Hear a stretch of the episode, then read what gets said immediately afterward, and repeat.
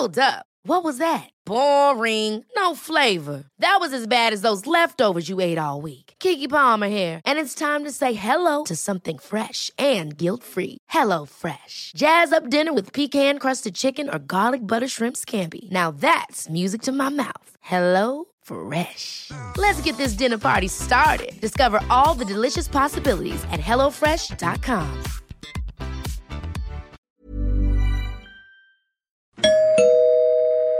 Werbung. Einfach lieben. Einfach glücklich und zufrieden, bis dass der Tod sie scheidet. Das ist noch immer die Idealvorstellung vieler Paare. Im Alltag aber begegnen Paare oft immer wieder den gleichen Konflikten, hängen sie in immer wiederkehrenden Mustern fest. Die Paartherapeutin Anna Wilitzki zeigt, wie Paare diese Konflikte erkennen und lösen können. Ihr Hörbuch Einfach lieben ist dabei äußerst unterhaltsam und fundiert und zeigt an vielen Beispielen aus Wilitzkis Praxisalltag, wie eine gute Liebesbeziehung gelingen und der Zauber vom Anfang der Beziehung neu belebt werden kann. Das Hörbuch erscheint als Download und im Streaming bei Argon Balance und als Buch im Rowold Verlag. Werbung Ende.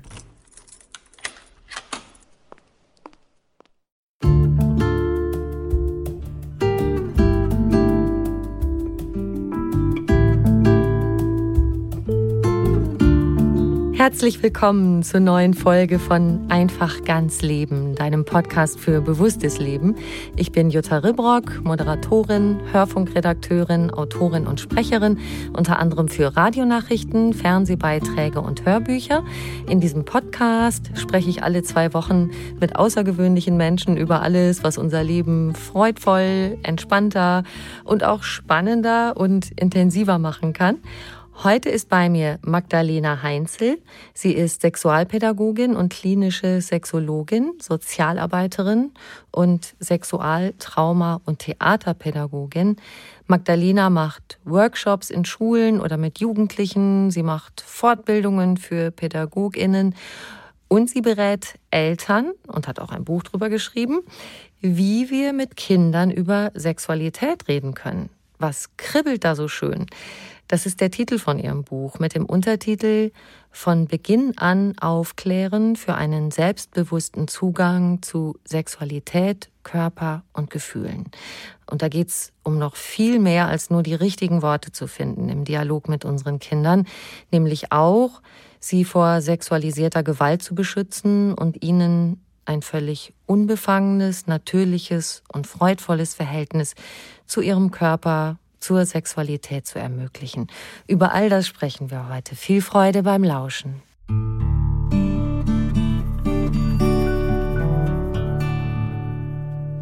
Liebe Magdalena, schön, dass du da bist. Dankeschön für die Einladung. Ich freue mich sehr.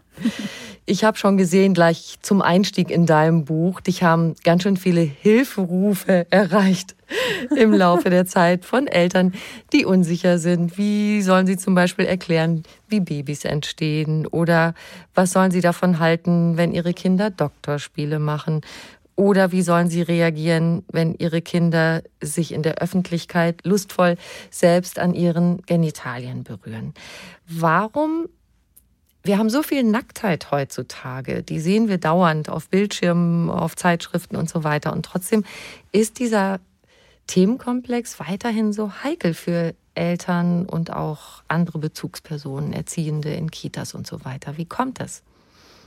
Ich glaube tatsächlich, das kommt daher, dass wir alle unsere eigene Sexualbiografie haben. Das heißt, wir alle haben unsere eigenen Erfahrungen gemacht. Wie wurden wir aufgeklärt?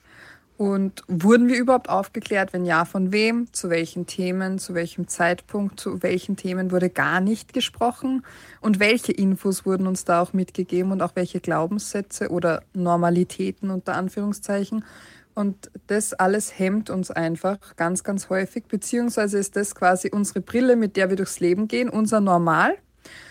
Und wenn wir dann aufeinander treffen und uns austauschen, merken wir plötzlich, ah, mein Normal ist vielleicht gar nicht das Normal von meiner Nachbarin oder äh, von meinem besten Freund oder vielleicht auch vom Partner oder der Partnerin. Und dann wird's äh, oft kompliziert und tricky.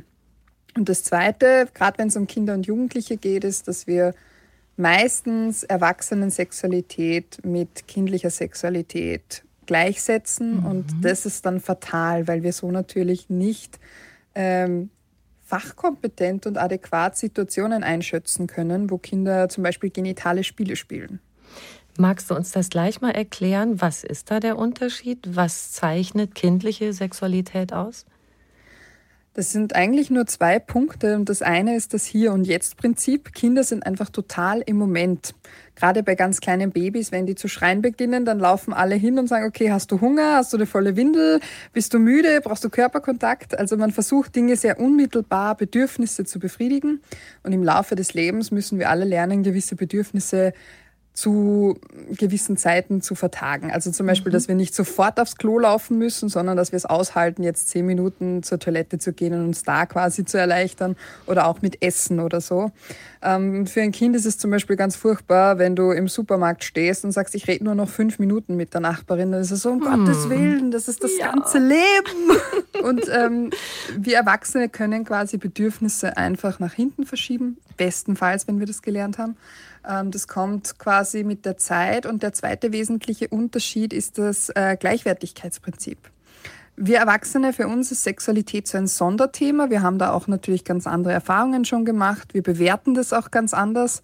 Und ähm, für Kinder ist es genauso lustvoll, sich am Genital zu berühren, wie hochschaukeln, Trampolinspringen, äh, Fahrradfahren, laut schreiend durch die Wohnung laufen oder nackig irgendwie durch die Wiese oder barfuß.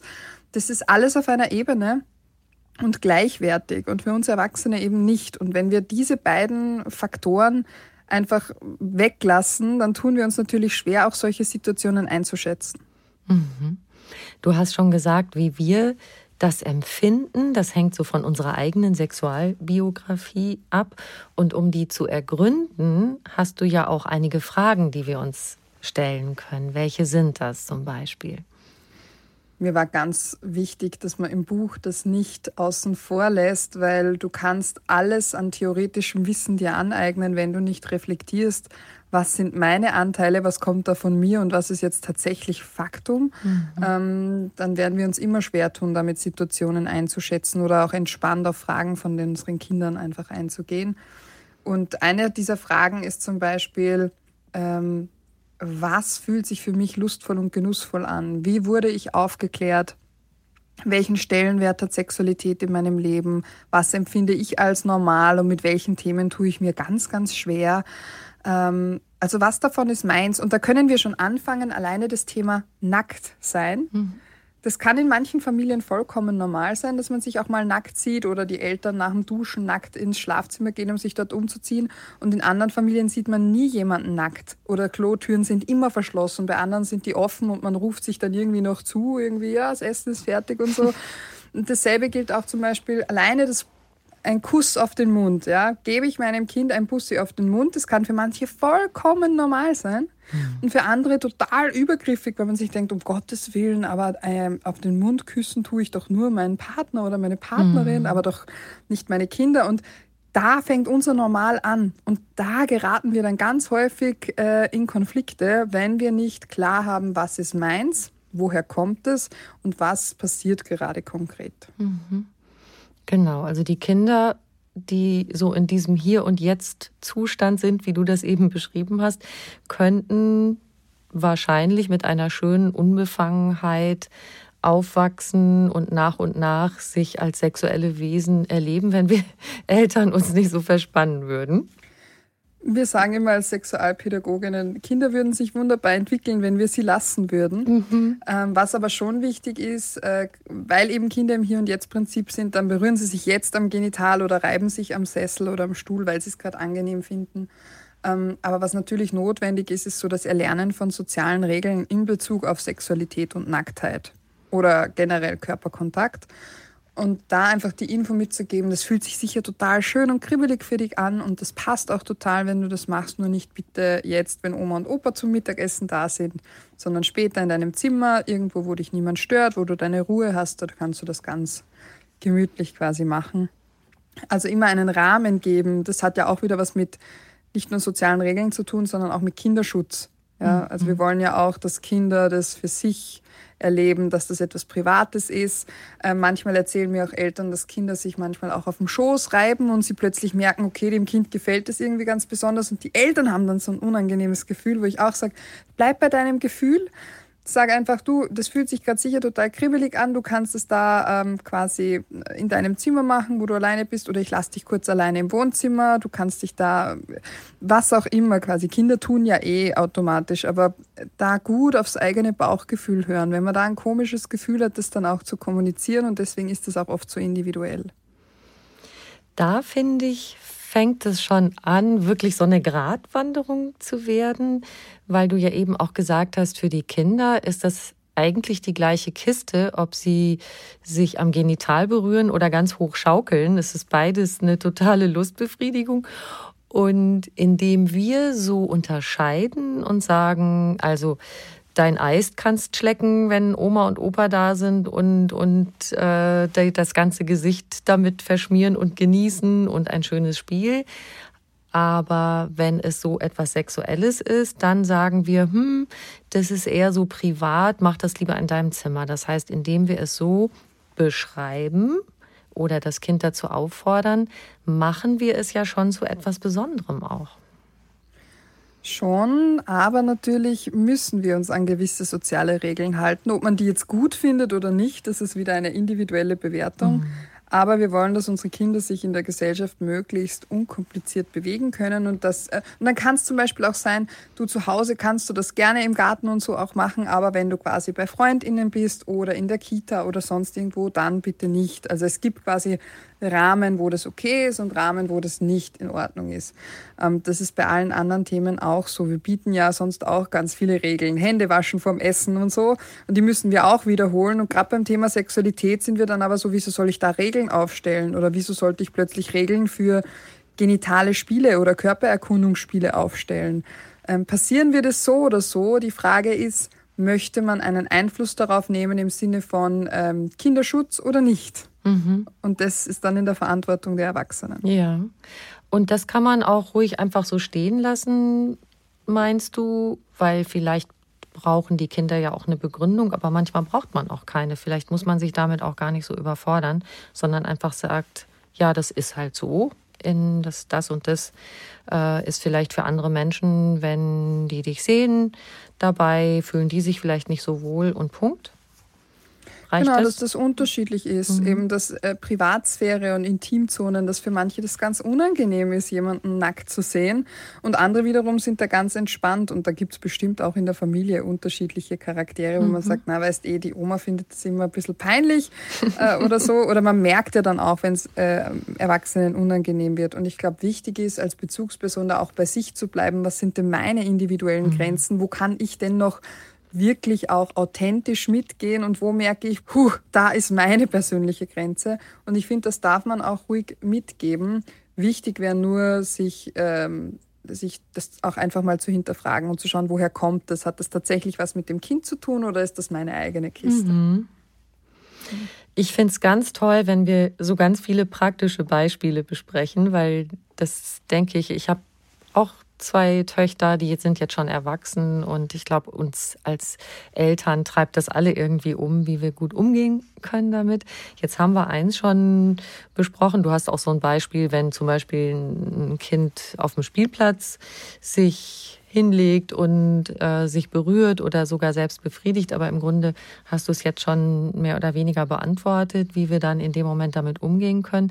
Jetzt nochmal so ein Klassiker, was so in der Familie, also Kinder fragen. Ein so ein Ding zum Beispiel, wie kommt das Baby in den Bauch?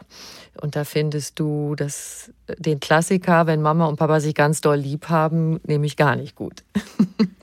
Nein, tatsächlich, weil es zu, zu Verunsicherungen führt und weil es einfach nicht korrekt ist. Natürlich könnte man das sagen, kann auch sein, dass sich das Kind damit zufrieden gibt. Es kommt auch darauf an, wie alt ist das Kind und was weiß es sonst schon so.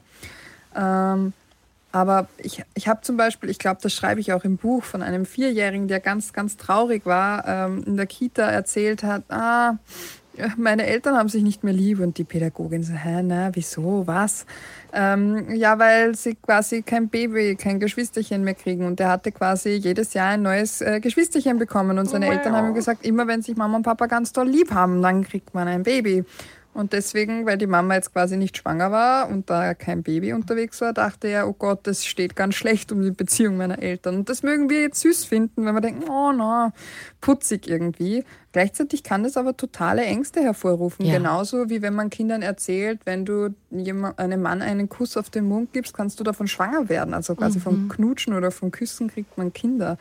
Äh, dann trauen sie sich nicht mehr, ihrem Papa ein Bussi zu geben. Also ich finde das halt total schade, wenn man sie mit diesem Unwissen und dann nämlich auch unbegründeten Ängsten herumlaufen lässt. Total. Und du plädierst ja dafür, dass wir auch wirklich die Körperteile so bezeichnen, wie die ganz normalen Namen sind, nicht so Verniedlichungen. Äh, klar, bei der Hand sagt man vielleicht mal Händchen oder so, aber alles in allem, wir bezeichnen alle Körperteile ganz normal, Arm, Bein, äh, Zehen, Finger und so weiter. Und dann fangen wir an mit Pimmelmann und Mumu. Und das findest du nicht gut, weil naja, das Spannende ist ja, dass wir bei anderen Körperteilen das eben nicht machen und bei Genitalien schon. Das heißt, wir heben das irgendwie so besonders wieder raus. Und das Lustige ist ja, dass eigentlich wir Erwachsene ein Problem mit diesen Begriffen mhm. haben, weil für ein Kind ist es komplett egal, ob du jetzt Penis, Hoden, Vulva, Vagina, Scheide sagst oder Pipi-Mann. Ähm, das Kind nimmt den Begriff, den du sagst und spürt aber auch, wie geht's dir mit dem Begriff? Und wenn du als Erwachsener natürlich sagst, oh Gott, ich kann doch von einem Kind nicht Penis sagen oder Scheide, dann übt es Einfach aus dem Grund, weil diese Unwissenheit ganz, ganz häufig von TäterInnen ausgenutzt wird, die Kinder sexuell missbrauchen wollen. Und da sind wir eben bei dem großen, großen Punkt. Sexuelle Bildung ist nicht nur Gesundheitsförderung, sondern sie ist die beste Präventionsarbeit, die wir haben, vor allem auch die nachhaltigste. Und wenn ich Begriffe für Körperteile habe, dann kann ich mir auch viel, viel schneller Unterstützung holen wenn mich da jemand berührt und das unangenehm oder komisch war. Beziehungsweise wenn ich weiß, was Sexualität ist und dass das Erwachsene miteinander haben, nie aber Erwachsene mit Kindern, weiß ich auch, hey, das ist komisch. Also da kann mir ein anderer Erwachsener noch so viel erzählen. Wenn ich das von meinen Bezugspersonen gehört habe, dann weiß ich das und dann hole ich mir auch viel, viel schneller Hilfe und Unterstützung. Das hat mich mit am meisten beeindruckt, auch nochmal in deinem Buch, wie du wie du diesen Zusammenhang herstellst. Und es ist so nachvollziehbar. Wenn wir also unseren Kindern das richtige Vokabular mitgeben, dass sie etwas beschreiben können und auch, dass Sex, Sexualität, Körper etwas ist, worüber man offen reden kann mit mhm. den vertrauten Menschen, dann ist der Schritt, wenn etwas komisch ist mit einer anderen Person, dass sich darüber den Eltern anzuvertrauen, schon viel leichter. Ne? Man muss sich nur überlegen, wie leicht fällt es uns als Erwachsenen über Sexualität, die wir positiv oder angenehm erleben, sprechen. Das ist für viele schon sehr, sehr schwer. Und dann sollte man sich überlegen, wie geht es dann einer Person, die in ihrer Sexualität etwas erlebt hat, das übergriffig war, das gewaltvoll war, das schmerzhaft war, unangenehm war. Und dann fragen wir uns, warum so viele Betroffene keine Anzeige erstatten, keine Worte dafür haben, sich mhm. niemandem anvertrauen können. Und genau das wissen wir aus den ganzen zahlreichen Studien, die es zu sexuellem Missbrauch gibt, dass die meisten Betroffenen sagen, ich hatte keine Worte dafür. Mhm. Und wir leben in einer unfassbar sprachbasierten Welt. Und es stört mich nicht, wenn ein Kind sagt, das ist mein Pullermann, wenn es weiß, okay, wenn die Erwachsenen vom Penis reden, dann ist das quasi mein Pullermann. Okay. Aber sie sollten es verstehen bei allen anderen Sachen tun wir ja auch nicht so komisch herum. Und das fängt an, dass ich beim Wickeln eben das da unten mit benenne und nicht wieder auslasse. So, sondern auch das kann man benennen, jedes Mal, wenn man da hin abwischt oder so. Und auch, dass man da behutsam vorgeht. Also ich finde, bei, bei Penis und Hoden weiß man irgendwie eh noch, na, das sind so sensible Teile, aber manchmal wird da über die Vulva gewischt, als wäre das eh ein ganz normales Körperteil auch. Dabei ist das genauso mit den Nervenenden sensibel. Und natürlich können Kinder von Anfang an schon dieses Erregungsgefühl spüren. Die Nervenenden sind ja da schon ausgebildet, nicht so wie manchmal behauptet worden ist früher. Na, also überall sind die Nervenenden, aber da unten sind quasi noch keine, keine Nervenenden, keine Synapsen. Das entwickelt sich alles erst später. Mhm. Ähm, Sexualität fliegt halt nicht vom Himmel, wenn wir 14, 15, 16 oder 18 sind und verschwindet dann mit 50 wieder magisch, sondern das haben wir von Geburt an bis zu unserem Tode und das kann sich entwickeln. Und sexuelle Entwicklung dürfen wir nicht rausnehmen aus der normalen Entwicklung. Das läuft quasi mit. Da passieren so viele Dinge parallel, die du vermutlich automatisch machst, wenn du dein Kind begleitest, wo du überhaupt keinen Plan hast, dass das eigentlich auch ähm, sexualpädagogisch ist oder die sexuelle Entwicklung fördern kann. Mhm. Ja. Wie ist das denn von Anfang an? Du hast es jetzt gerade schon als Beispiel genannt, der Moment auf der Wickelkommode, ja? Dann schmust man und streichelt und knetet und so weiter. Auch da, wie frei können sich deiner Meinung nach Eltern dann fühlen bei den Berührungen, ja? Dass es dann dass sie nicht das Gefühl haben, dass sie da vielleicht auch sogar irgendwie übergriffig sind gegenüber einem Säugling. Und das haben ja aber auch manche Eltern. Und ich finde es grundsätzlich gut, dass man da, da genauer hinschaut. Ähm, Fakt ist aber, hat man selber ein unangenehmes Gefühl dabei und auch die Intention, also natürlich, wenn ich mich daran aufgeilen möchte, weil ich es irgendwie erregend finde, dann sollte ich mir das anschauen als Elternteil. Das ist jetzt nicht per se verwerflich, weil dafür kann man nichts, aber man sollte es sich anschauen, einfach um nicht in Zukunft übergriffig zu werden, ähm, weil wir können nichts für unsere Anziehungscodes. Ja, das ist, das ist so, das entwickelt sich auch im Laufe unseres Lebens, aber an denen können wir arbeiten. Und ich glaube, wichtig ist zu schauen, wie wollen wir generell mit Körperlichkeit umgehen? Und Körperkontakt ist ja notwendig, überlebensnotwendig. Also mhm. Also wenn wir plötzlich aufhören würden, Kinder in den Arm zu nehmen oder sie an die Brust zu legen oder so, dann würden die ja sterben. Da gibt es ja Studien dazu, dass das unfassbar wichtig ist und auch koregulierend, emotionsregulierend ist. Was man sich aber fragen kann, je älter Kinder werden, umso mehr man quasi schon mitkriegt, wollen die das oder nicht. Wenn die Tante mit sie kommt, ob man sie dann tatsächlich nach vorne schiebt und sagt, na, jetzt gib ihr aber doch ein Bussi, mhm. obwohl sie sich eh schon stocksteif machen und ja, das Gesicht schlimm. wegdrehen.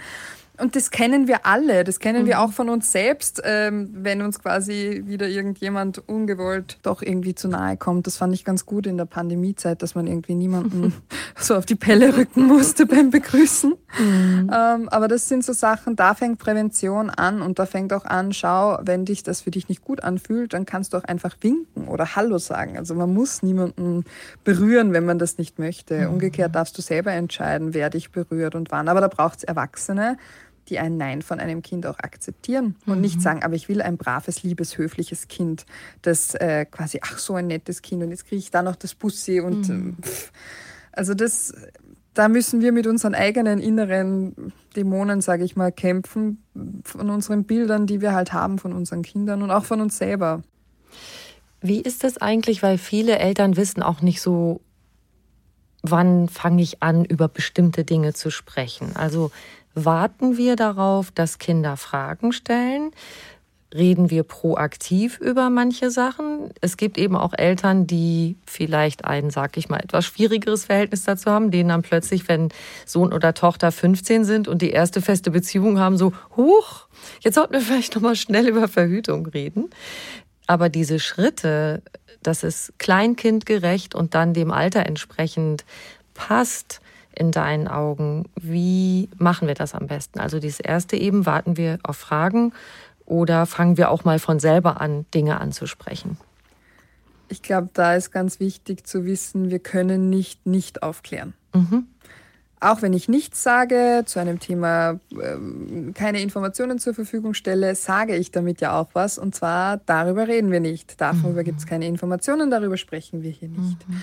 Ähm, Im weitesten Sinne vielleicht auch da äh, jedes Mal, wenn das Kind zum Beispiel in die Windel greift, weil es sich ganz schön und kribbelig anfühlt und wir sagen, pfui, nimm die Hand daraus, dann kriegt das Kind noch irgendwie mit, okay, mein Körper passt nicht, das ist eklig und es fühlt sich zwar schön an, aber die Erwachsenen sagen, es soll sich nicht schön anfühlen und das ist schlecht. Meine Gefühle stimmen nicht, meine Wahrnehmung stimmt nicht.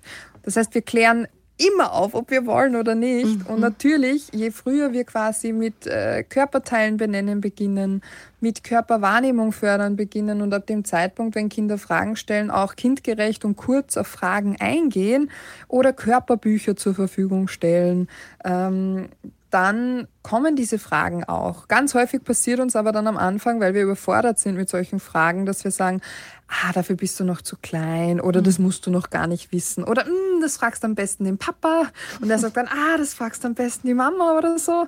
Ähm, wir reden uns raus und Kinder checken ziemlich schnell, kann ich diese Frage hier deponieren, bin ich hier safe oder lieber nicht? Und wenn es ein, oh, das ist meinen Bezugspersonen unangenehm ist, mhm. dann hole ich mir quasi die Infos irgendwo anders her. Und im besten Fall ist das eine weitere Bezugsperson, im blödsten Fall ist das irgendwann das Internet, ähm, ohne Medienkompetenzen, ungefiltert und ähm, wo wir nicht mehr steuern können, mhm. welche Informationen sie kriegen. Du hast ja einen riesen Katalog von spannenden Kinderfragen in deinem Buch. Lass uns da mal so ein paar uns vorknöpfen. Also jetzt mal ganz äh, straight die Kinderfrage, was ist Sex? Der Klassiker.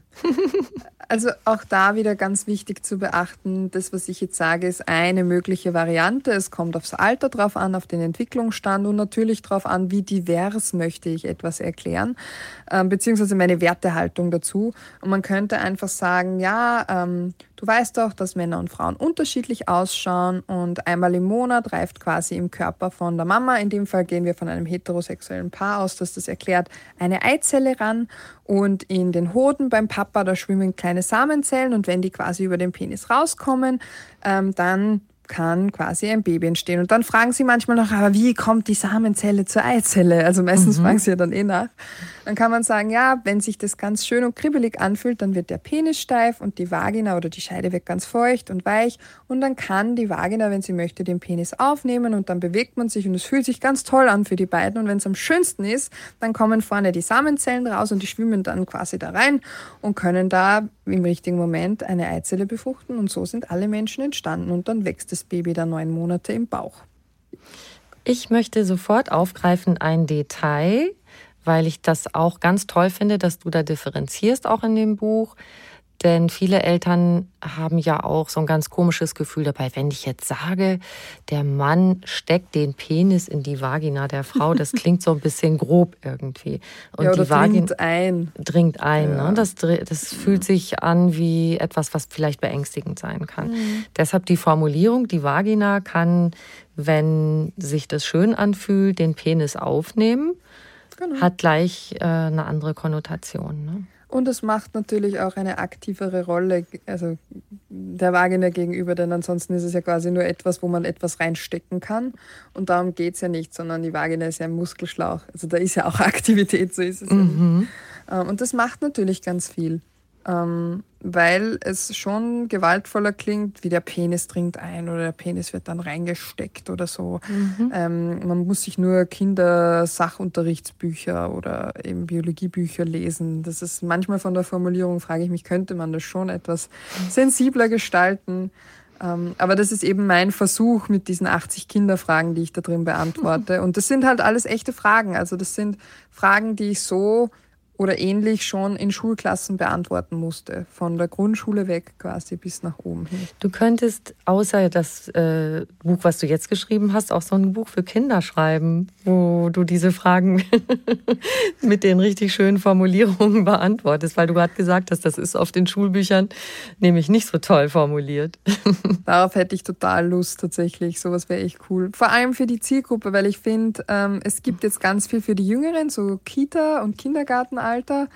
Ähm, aber dann dazwischen bis zur vierten Klasse Volksschule oder Grundschule ist es schwieriger. Und für Jugendliche gibt es jetzt schon ein paar coole Werke auch, aber da sagt, irgendwie finde ich es auch da schade, dass irgendwie davon ausgegangen wird, die lesen ja eh alle nicht mehr. Mhm. Das stimmt nicht. Ganz viele Jugendliche finden auch Bücher nach wie vor ganz cool. Mhm. Vor allem zu dem Thema. Ah, guck an, siehste? Dann doch. Ich war jetzt wirklich platt. Ich, ich habe jetzt natürlich mir so ein paar krasse Sachen noch rausgegriffen, wo ich dachte so, wow, was die Kinder so aufschnappen, wo das wohl so herkommt. Also so Fragen wie, was ist Wichsen, was ist ein Gangbang oder was heißt Doggy, finde ich schon, dass wenn das original ist, was Kinder dich schon gefragt haben, mhm. wo, wo sie solche Sachen herhaben. Vielleicht ähm, ältere Jugendliche oder so? Genau, manche haben ältere Geschwister, wo sie sowas aufschnappen. Dann ging ganz, ganz lange der Song Gib's mir Doggy von Katja Krasavic einfach rum, den dann alle kannten, okay, obwohl ja. sie nicht wussten, was Doggy heißt. Na, aber so, solche Sachen fallen dann auf. Oder auf TikTok manchmal auch so Trends oder auch so, ach, ganz häufig hatte ich in letzter Zeit auf so, ich frage sie oft so Plakate, alles, was ihnen einfällt zum Thema Freundschaft, Liebe, Beziehung, Sexualität. Und dann stehen da ganz häufig so Stöhngeräusche oder so mhm. drauf, die sie dann halt als irgendwelchen japanischen äh, TikTok-Memes oder so haben, so Stöhnsachen. Und das finden sie ganz lustig. Und dann kommt die Frage auch sehr häufig, warum stöhnen Frauen beim Sex oder warum stöhnen Menschen beim Sex? Muss man stöhnen?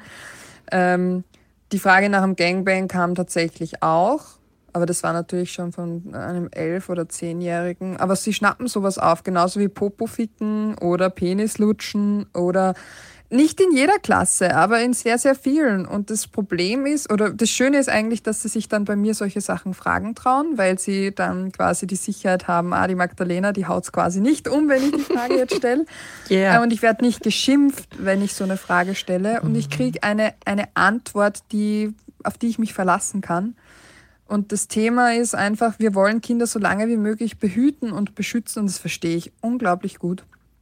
Das Problem ist nur, Sie werden früher oder später mit pornografischen Inhalten in Berührung kommen, ob wir wollen oder nicht. Da kann man noch so viele Apps sperren, da kann man die Kinder ohne Smartphone aufwachsen lassen. Sie werden damit in Berührung kommen und dann ist es cool, wenn das nicht die erste Information zu dem Thema ist. Ja. Wenn Sie vorher schon Informationen bekommen haben und wenn Sie erwachsene Bezugspersonen haben, die Ihnen dabei helfen, das einzuordnen. Ja? Dass man weiß, okay, so ein Pornofilm, das ist ab 18, das machen Erwachsene, da gibt es ein Drehbuch, das ist mehr wie ein Actionfilm als eine Dokumentation. Und so muss Sex nicht aussehen und so sieht er auch ganz häufig nicht aus, sondern was ist denn Sexualität eigentlich alles? Hm. Da sind wir auch wieder dabei, finde ich, die, die Ausdrucksmöglichkeiten zu haben und ihnen zu vermitteln. Da muss ich noch mal auf einen Punkt gerade zurückkommen. Wir waren jetzt schon bei den Älteren, aber bei den kleinen Kindern. Mir hat wirklich der Atem gestockt, wie du beschreibst, dass ein kleines Kind, mit dem du zu tun hattest, schon länger versucht hat zu erklären, dass es vom Großvater vergewaltigt wird. Mhm und es hat kein Vokabular dafür gehabt. Hast du gerade den Satz noch im Kopf, was es gesagt hat, dass du es uns noch mal erzählen kannst? Ähm, ich glaube, es war sowas wie der Opa fährt den Traktor in die Garage ja. oder der Opa fährt den Lastwagen in die Garage. Jedenfalls irgendwie haben die Beteiligten, die das gehört haben, gedacht, die spielen halt irgendwie Bauernhof oder, oder Baustelle oder so. Mhm. Und das ist auch der Grund, warum ich da mittlerweile so streng bin, glaube ich, weil mhm. meine Erfahrungen im Kinderschutzzentrum mich einfach sehr geprägt haben und ich mir denke, wenn ich als Erwachsener da den Stock nicht aus dem Arsch kriege, verzeih mir bitte die mhm. Ausdrucksweise, ähm, und damit Kinder Gefahr laufen, dass sie keine Begriffe haben und ihnen nicht, also ihnen niemand hilft, obwohl das Kind schon ganz häufig kommt und berichtet und versucht, sich Hilfe zu holen, was ja schon eine große Leistung ist, überhaupt sich jemandem anzuvertrauen. Und dann verstehen es die Erwachsenen nicht, weil wir ein Problem damit haben, Penis und Scheide oder von mir aus Penis und Vulva und Vagina zu sagen, dann ist es unsere Verantwortung als Erwachsene. Und dafür plädiere ich in dem Buch. Ähm, einerseits möchte ich keine Angst machen damit. Das ist mein letztes Argument, wenn quasi Gesundheitsförderung und Beziehungskompetenzen generell ähm, sich in der Gesellschaft einfinden, nicht sieht, dann ist das mein letzter Strohhalm. Dann sage ich, aber es ist auch Gewaltprävention und niemand mhm. möchte, dass dem eigenen Kind was passiert und es möchte auch niemand, dass das eigene Kind übergriffig wird. Und wir wissen, Kinder, die eben nicht über das Thema sprechen oder gerade wenn wir uns äh, Studien von SexualstraftäterInnen anschauen, dann kommen die meistens aus sehr sexualfeindlichen Familien, wo über das Thema nicht gesprochen mhm. werden durfte und das einfach nicht Thema sein durfte. Und dann denke ich mir, ja, aber Kinder, die auch dazu nichts hören und lernen, die erfahren da auch wenig Grenzen und dann werde ich schneller auch mal grenzüberschreitend. Und niemand möchte, dass das eigene Kind da grenzüberschreitend ist. Also das mhm. sind so viele Dinge, die wir nicht am Schirm haben. Da geht es nicht nur darum, dass wir Kindern erklären, wie Babys entstehen. Das ist einer von Millionen Punkten in der sexuellen Bildung, der erst relevant ist, wenn sie danach fragen. Und das kann in der Grundschule sein, das kann aber auch im Kindergarten schon sein. Es kommt darauf an, ob Geschwister unterwegs sind.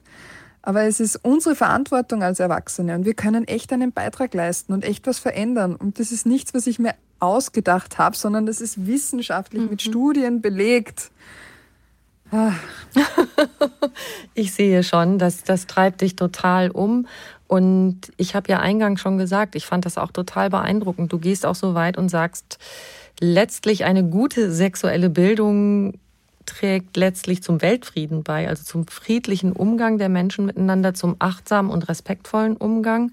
Mhm. Die Menschen lernen von Anfang an im Aufwachsen ein gutes Körpergefühl zu entwickeln. Du sagst, bitte schafft für eure Kinder geschützte Räume, in denen sie ihre Körperlichkeit erleben können. Da würde ich gerne nochmal nachfragen. Also das ist ja ein Schritt zu diesem großen Ziel, wie das aussehen kann, dass sie sich ja in der Familie so erleben können. Dazu gehört ja wahrscheinlich auch, dass Geschwister auch einander mal untersuchen oder dass Freunde kommen und Freundinnen und dann eben die viel zitierten Doktorspiele machen. auch da sind ja die Erwachsenen oft so ein bisschen peinlich berührt und so hoch ist es jetzt okay, die Kinder einfach machen zu lassen? Lächle ich ihnen freundlich zu, wenn ich gerade mal zufällig ins Kinderzimmer komme und will Limonade bringen und dann so, huch, ähm, oder sage ich was oder gehe einfach dezent raus? Wie gehe ich mit so einer Situation um? Ich glaube, wichtig ist, da gibt es kein Dr. Oetker-Rezept. Mhm. man muss sich das immer individuell anschauen. Es geht um den Entwicklungsstand der Kinder und es geht ganz, ganz häufig um Machtdynamiken. Das heißt, spielen die Kinder häufiger miteinander, wie tun die sonst so äh, in Konfliktsituationen oder wenn die irgendwo nicht mehr mitspielen wollen, weiß man, dass dann beide irgendwie aussteigen können, wenn sie keinen Bock mehr drauf haben oder ist das eher schwierig? Ähm, dann natürlich ähm, spielen die Kinder nur noch solche Spiele oder gibt es ein Kind, das immer alle animiert dazu? Wenn ja, macht es das nur außerhalb oder auch zu Hause? Wie tut das Kind sonst so, um in eine Körperwahrnehmung zu kommen? Und wir müssen halt dazu sagen, vor allem diese genitale Spürfähigkeit oder genitale Lustfähigkeit ist halt eine, die wir alle von Geburt an haben. Genauso mhm. wie orale und anale Lustfähigkeit, dass wir es lustvoll empfinden, etwas aufzunehmen, aber auch auszuscheiden. Ähm, und das heißt, da greifen wir darauf zurück, auch um uns zu regulieren. Und viele Kinder greifen quasi auf sich am Genital berühren zurück, um sich auch zu regulieren, weil sie wenig andere Lustpakete haben. So nenne ich das im, im Buch, weil mhm. ich das so schön finde, so als Geschenk. Und da kann man immer schauen, in eine Erweiterung zu kommen. Also grundsätzlich sollte man sowas nicht generell verbieten, aber gerade zu Hause Regeln für Doktorspiele vereinbaren, die klar kommuniziert sind. Und eine Regel kann für mich sein, okay, für mich eine persönliche Grenze ist, äh, es werden keine Finger und auch keine ähm, Dinge in diverse Körperöffnungen gesteckt. Mhm. Kann eine Regel sein. Kann auch sein, okay, bei Fingern habe ich nichts dagegen, aber es werden einfach keine Gegenstände irgendwo reingesteckt. Ähm, jedes Kind untersucht das andere Kind nur so weit, wie es sich für beide gut anfühlt. Jedes Kind darf jederzeit sagen, ich möchte nicht mehr mitspielen. Ähm, jedes Kind darf sich jederzeit Hilfe holen und es ist kein Petzen. Erwachsene und ältere Jugendliche haben bei solchen Spielen nichts verloren. Mhm. Dass so etwas ausgesprochen wird. Wir haben tausende Regeln, aber gerade wenn es um Sexualität geht, benennen wir sie einfach nicht. Und ich habe in meinem Buch ein ganzes Kapitel dazu geschrieben, wo ich verschiedene Beispiele auch wirklich so auseinandernehme. So, worauf muss man da achten? Wem nützt diese Sache was, von wem geht sie aus. Und das Wichtigste ist, wenn man mal rausgefunden hat, wie quasi die sexuellen Basiskompetenzen gelegt werden und genährt werden, dann hat man auch echt Tools, Kinder da zu begleiten. Und wenn ein Kind sich zum Beispiel immer wieder im Gruppenraum hinlegt und, und zu masturbieren beginnt, weil es sich irgendwie damit reguliert, kann man auch mal was anderes versuchen und sagen, hey, schau, lass uns doch rausgehen, auf den Baum klettern oder hochschaukeln oder hier, schau mal, da ist so ein Sitzkissen, auf dem kann man sich auch ein bisschen bewegen. Denn meistens geht es um Spannungsabbau und je mehr Bewegungsfreiheit ich habe und mich bewegen kann, umso weniger körperliche Spannung habe ich tendenziell. Mhm. Das ist wieder die Gleichwertigkeit ne? von genau. verschiedenen Sachen, die auch Lust bereiten können. Ja. Und das kann man bei den Jüngeren eben noch so gut nutzen. Bei Älteren ist es dann eh so, die sagen, nee, ich habe gerade keinen Bock auf Schaukeln, ich will jetzt quasi rutschen oder so. Ne? Mhm. Aber bei Jüngeren funktioniert das meist noch ganz gut, wenn das Angebot attraktiv genug ist. Jetzt mache ich noch mal einen Sprung zur Prävention bei etwas älteren Kindern. Wir haben eben schon die Medien angesprochen dass ähm, eine Sache, die eben in der heutigen Zeit so typisch geworden ist, ist auch, dass Erwachsene versuchen, im Internet Kontakt zu Kindern aufzubauen, das Grooming. Mhm. Da, wenn man zum Beispiel an, an öffentlichen Spielmöglichkeiten und so weiter teilnimmt, das, da kommt man ja auch in Dialog dann mit anderen Spielern und dass sie dann Vertrauen aufbauen und dich zum Beispiel auffordern, dich vor der Kamera auszuziehen oder sogar persönliche Treffen vereinbaren und so weiter. Auch da, ja, ist es wahrscheinlich klug als Eltern da auch proaktiv mit den Kindern das Gespräch zu suchen, dass das passieren kann. Ne? Generell ist Medienkompetenzen zu entwickeln und zu erwerben ein Thema, das uns nicht mehr loslassen wird. Generell finde ich es da auch wichtig, äh, das nicht auf die leichte Schulter zu nehmen. Ich finde es jetzt nicht verwerflich, wenn man dem Kind mal zum Zähneputzen fünf Minuten einen Song reingibt, damit es diese fünf Minuten halt Zähne putzt oder so. Aber man sollte sich dessen bewusst sein, dass einfach auch übermäßiger Medienkonsum schlecht für die Entwicklung ist. Ähm, vor allem einfach, weil Kinder auch schnell überfordert sind von diesen Bewegtbildern, je jünger sie sind. Und dann gibt's natürlich noch die ganzen ähm, Gefahren, die da lauern. Und wichtig, Internet per se ist nicht schlecht oder gut. Die Inhalte, die wir reinstellen, die sind von Menschen gemacht. Und da braucht's einfach ähm, Sicherheiten. Und da gibt's natürlich einerseits auch so Apps, mit denen man gewisse Dinge sperren kann. Sowas kann man sich überlegen, klare Bildschirmzeiten vereinbaren. Medienverträge. Ich finde da die Seite saferinternet.at mega, mega gut, beziehungsweise auch die deutsche Variante dazu ist clicksafe.de. Mhm. Ähm, wo man sich viele Dinge runterladen kann, wo man auch ganz viele fachlich fundierte Informationen findet, auch wie man in den einzelnen Apps Privatsphäre-Sachen einstellen kann. Das kann man übrigens als Erwachsener auch mal machen, nicht nur für die Kinder. ähm, und dann kann man natürlich auch schreiben, hey, wenn du in Chatrooms bist, dann sind es oft eben keine Kinder, sondern es können auch Erwachsene sein, die sich als Kinder ausgeben. Welche Informationen gebe ich im Internet preis und welche nicht? Und ich finde wichtig, nicht generell zu verbieten, zu chatten oder Leute im Internet kennenzulernen, so, weil sich daraus auch wirklich schöne Freundschaften ergeben können. Aber gerade wenn es dann um physische, reale Kontakte geht, zu sagen, hey, was du was, wir gehen gemeinsam hin, wir schauen quasi, wer das ist, oder ich bin da in dem Café, immer im Blickkontakt, bin auf jeden Fall da und das ist einfach was, wo viele Kinder und Jugendliche, merke ich, auch schon ganz viele Erfahrungen damit gemacht haben. Ja, voll, da hat man letztens, habe ich wieder so einen Link zugeschickt bekommen mit, schau dir meine heißen oder meine hotten Pics an. Mhm. Ähm, und dann frage ich auch, was macht ihr dann? Ja, melden, blockieren, löschen, melden, blockieren, löschen. Ähm, oder ja, da hat mich jemand angeschrieben, schick mir bitte ein Foto von deinen Füßen und so, wo sie dann auch, also gerade bei den Jugendlichen, so 12, 13-Jährigen, die wissen dann schon, okay, es muss jemand sein mit einem Fußfetisch. Wie gehe ich damit um? Ähm, was mache ich da? Und ich glaube, das Wichtigste ist, dass man mit ihnen drüber spricht. Und so viele Erwachsene haben einfach keine Ahnung, was da alles passiert. Und dass so etwas vorkommt, ist jetzt nicht das große Problem, sondern wie gehen Sie damit um? Was können Sie dann machen? Und viele Kinder holen sich auch keine Unterstützung, keine Hilfe, weil sie sich so sehr schämen und so große Angst haben, dass ihnen jemand das Handy wegnimmt. Mhm. Und das Handy ist quasi so ein Lebensraum. Es ist ja. lebensnotwendig für so viele Jugendliche und das müssen wir anerkennen. Das heißt, das Beste, was du machen kannst als Bezugsperson, ist zu sagen, hey, wenn irgendwas ist, wenn du ein ekliges Video bekommst, ich ein komischer Mensch anschreibt, die sonst irgendwas im Magen liegt, dann komm zu mir, reden wir drüber. Ich verspreche dir, ich nehme dir dein Handy nicht weg, aber ich würde dich gerne unterstützen, wenn da was ist, weil ich weiß, das Internet ist nicht immer so chillig und cool und lustig, sondern auch echt manchmal richtig doof. Mhm. Das, was du gerade angesprochen hast, finde ich, ist oft auch der Punkt, dass die Erwachsenen viel weniger wissen, was da so abgeht, weil sie das selber nicht machen, nicht nutzen. Und dann ein Kind über etwas zu informieren, wo man selber nicht so Bescheid weiß. Also im Grunde erfordert das doch, also so wie du und ich jetzt darüber reden, sich so darüber zu informieren, dass das mhm. vorkommt und zum Beispiel, dass Erwachsene sich als Kinder ausgeben, das sollten wir wissen als Eltern. Yep. Sollten wir wissen, aber natürlich können wir nicht alles wissen, aber dann wäre es gut, ähm, wenn man sich auch um medienpädagogische Workshops kümmert und so. Und ich finde, da mhm. wird in der Schule mittlerweile eh schon mehr, mehr bedacht im Sinne von der Medienbildung. Und ganz viel lernen Kinder und Jugendliche einfach Learning by Doing, ja? indem sie sich Dinge selbst aneignen und dann halt bei, bei Peers auch nachfragen, hey, wie ist das bei dir, wie machst du das, löscht du das einfach. Ne? Ähm, und das finde ich zum Beispiel auch ganz wichtig, wenn es ums Thema Sexting geht.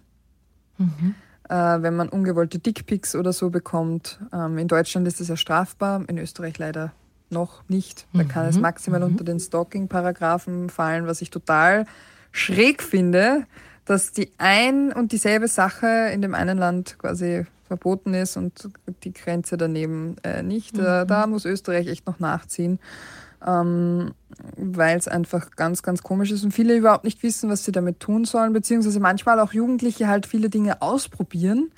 äh, und denen überhaupt nicht bewusst ist, dass sie sich damit gerade in einem strafrechtlich relevanten Bereich äh, befinden, weil ganz viele Bezugspersonen Eltern ja auch gar nicht die gesetzliche Lage kennen. Ganz viele sind schockiert, wenn ich sage, du bist ab 14 sexuell mündig. Das heißt, ab 14 darfst du selbst entscheiden, ob und mit wem du sexuelle Kontakte haben willst. Ja, wenn du jünger bist, gibt es Schutzalter und Schutzparagraphen, aber ab 14 bist du eigentlich nicht nur strafmündig, sondern auch sexuell mündig. Und da schlucken auch immer ganz viele Erwachsene so, puh, uh. Mhm. Mhm. Genau, da sind ja auch öfter so Geschichten, dass in Kreisen an einer Schule zum Beispiel, dass dann immer Bilder weitergeschickt worden sind, wo mhm. die, die Kinder selber, wo denen gar nicht klar war, dass das auch schon eigentlich eine strafbare Geschichte ist. Ne? Ja.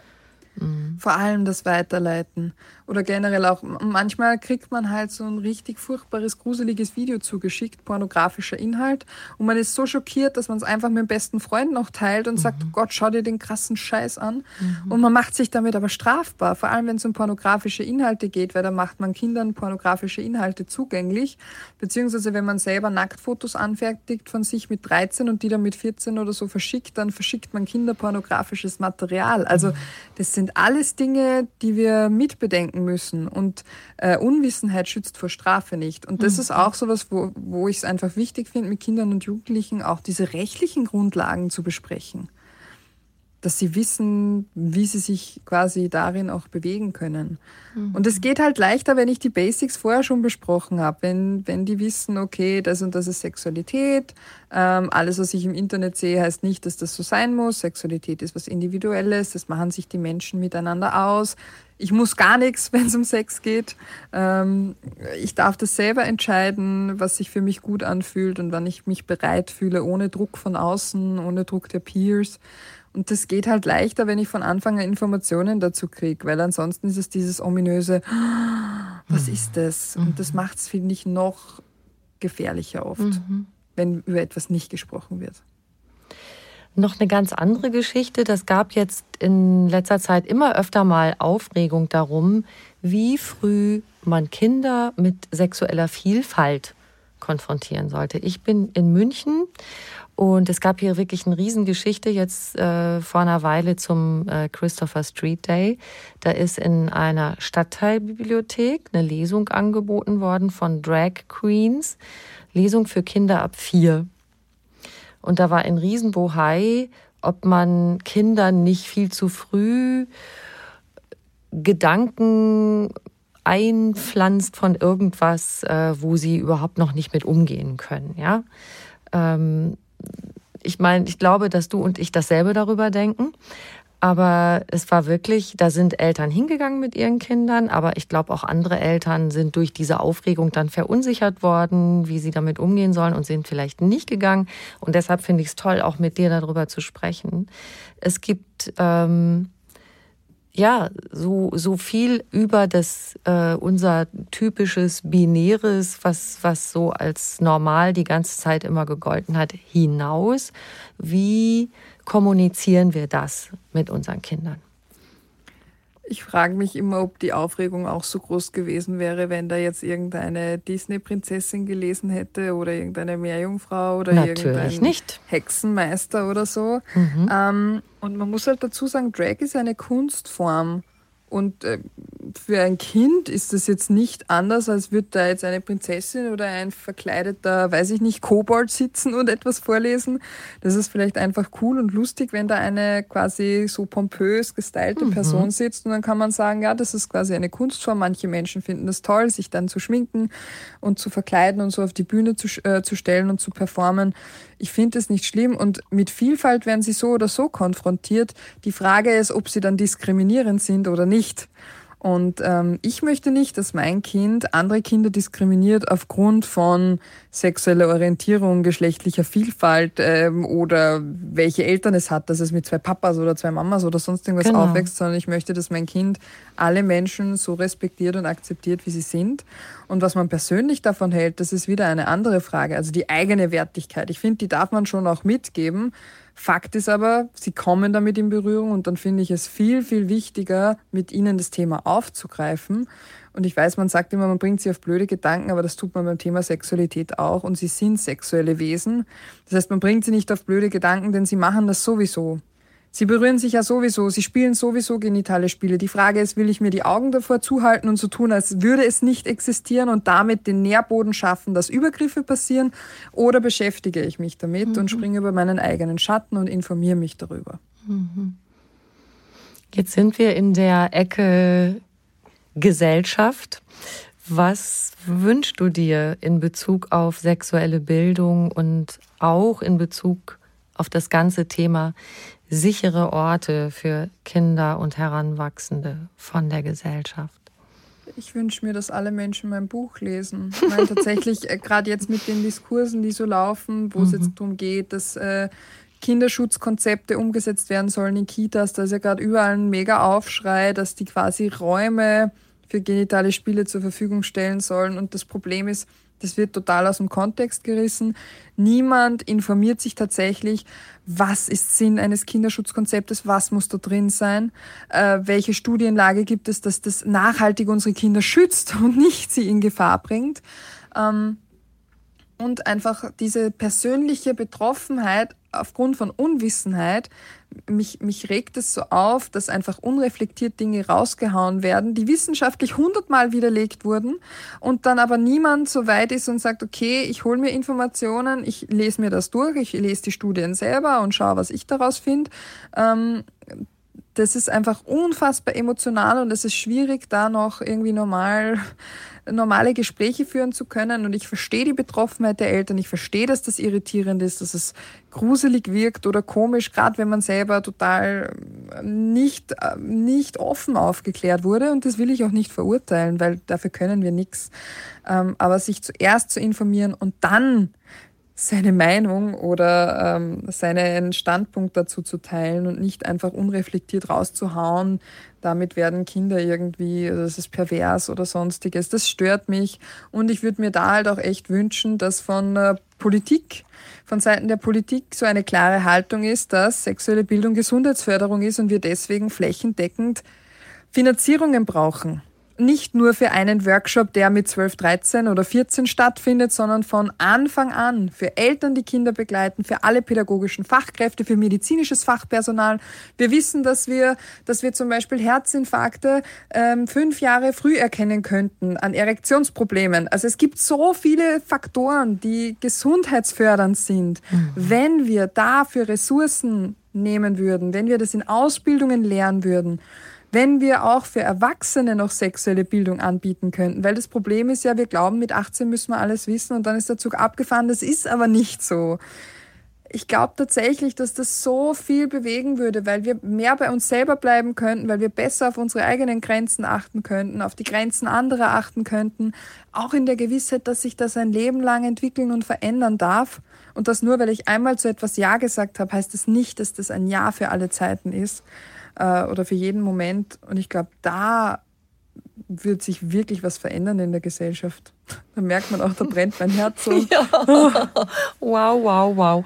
Ein flammendes Plädoyer. Ich danke dir sehr dafür, Magdalena. Ich finde so ein wirklich super, super wichtiges Thema. Und ich hoffe sehr, dass deine Ideen große Verbreitung finden. Wirklich, sehr, sehr. Dankeschön für die spannenden Fragen. Ich hoffe, dass es äh, bei der einen oder anderen Person äh, Gedanken oder Denkprozesse anregt. Das stelle ich mir, freuen. bin ich mir ganz sicher. Und ich habe am Schluss an meine GesprächspartnerInnen immer noch eine Frage, die ich dir auch gern stellen möchte. Was ist für dich persönlich Glück?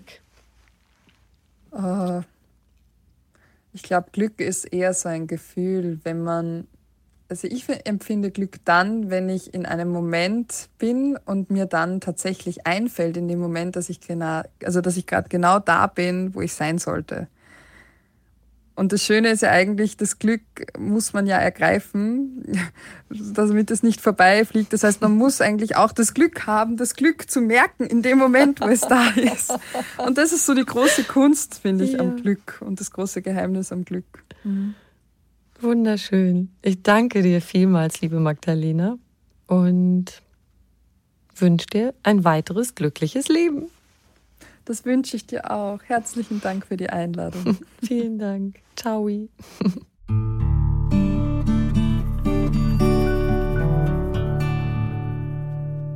Ich hoffe, du konntest dir viele gute Tipps mitnehmen aus dem Gespräch mit Magdalena, wie du mit den dir anvertrauten Kindern über Sexualität sprechen kannst und sie unterstützen kannst. Wenn du mehr über Magdalena Heinzel wissen möchtest, erfahren möchtest, schau gern in die Show Notes zu dieser Folge. Da findest du auch einen Link zu ihrem aktuellen Buch. Und wir zwei würden uns riesig freuen, wenn du uns eine kleine Bewertung schreibst und auf die fünf Sternchen klickst. Ganz lieben Dank, sagen wir schon mal dafür. Noch mehr Anregungen für einen bewussten Lebensstil bekommst du auf einfachganzleben.de und noch mehr tolle Podcasts findest du auf argon-podcast.de. Du kannst diesen Podcast überall hören, wo es Podcasts gibt und dort auch kostenlos abonnieren. Alle zwei Wochen gibt's eine neue Folge und ich freue mich, wenn du wieder dabei bist. Ich wünsche dir einen wunderschönen Tag.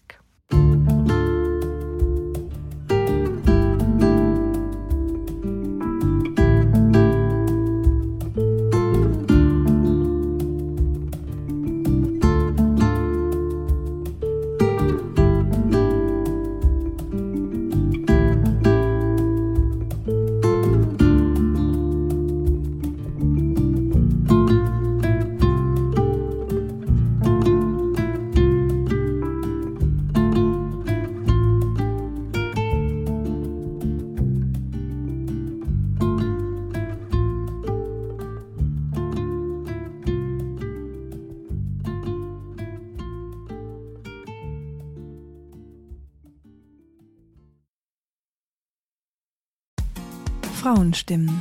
Klagen, lachen, klüger werden. Ich bin Ildiko von Kürti, ich bin Buchautorin und Journalistin und in meinem Podcast spreche ich alle zwei Wochen mit lebensklugen und mutigen Frauen über das Loslassen und das Aufbrechen, das Verlieren, das Suchen und das Finden. Ich bin stolz darauf, wie viele wunderbare Frauen bereits bei mir zu Gast waren. Unter ihnen Stefanie Stahl, Maria Furtwängler, Annika Decker oder Gerburg Jahnke und ich freue mich auf alle, die noch kommen. Ihr könnt Frauenstimmen überall dort hören, wo es Podcasts gibt. Herzlich und hoffentlich auf bald. Eure Ildiko.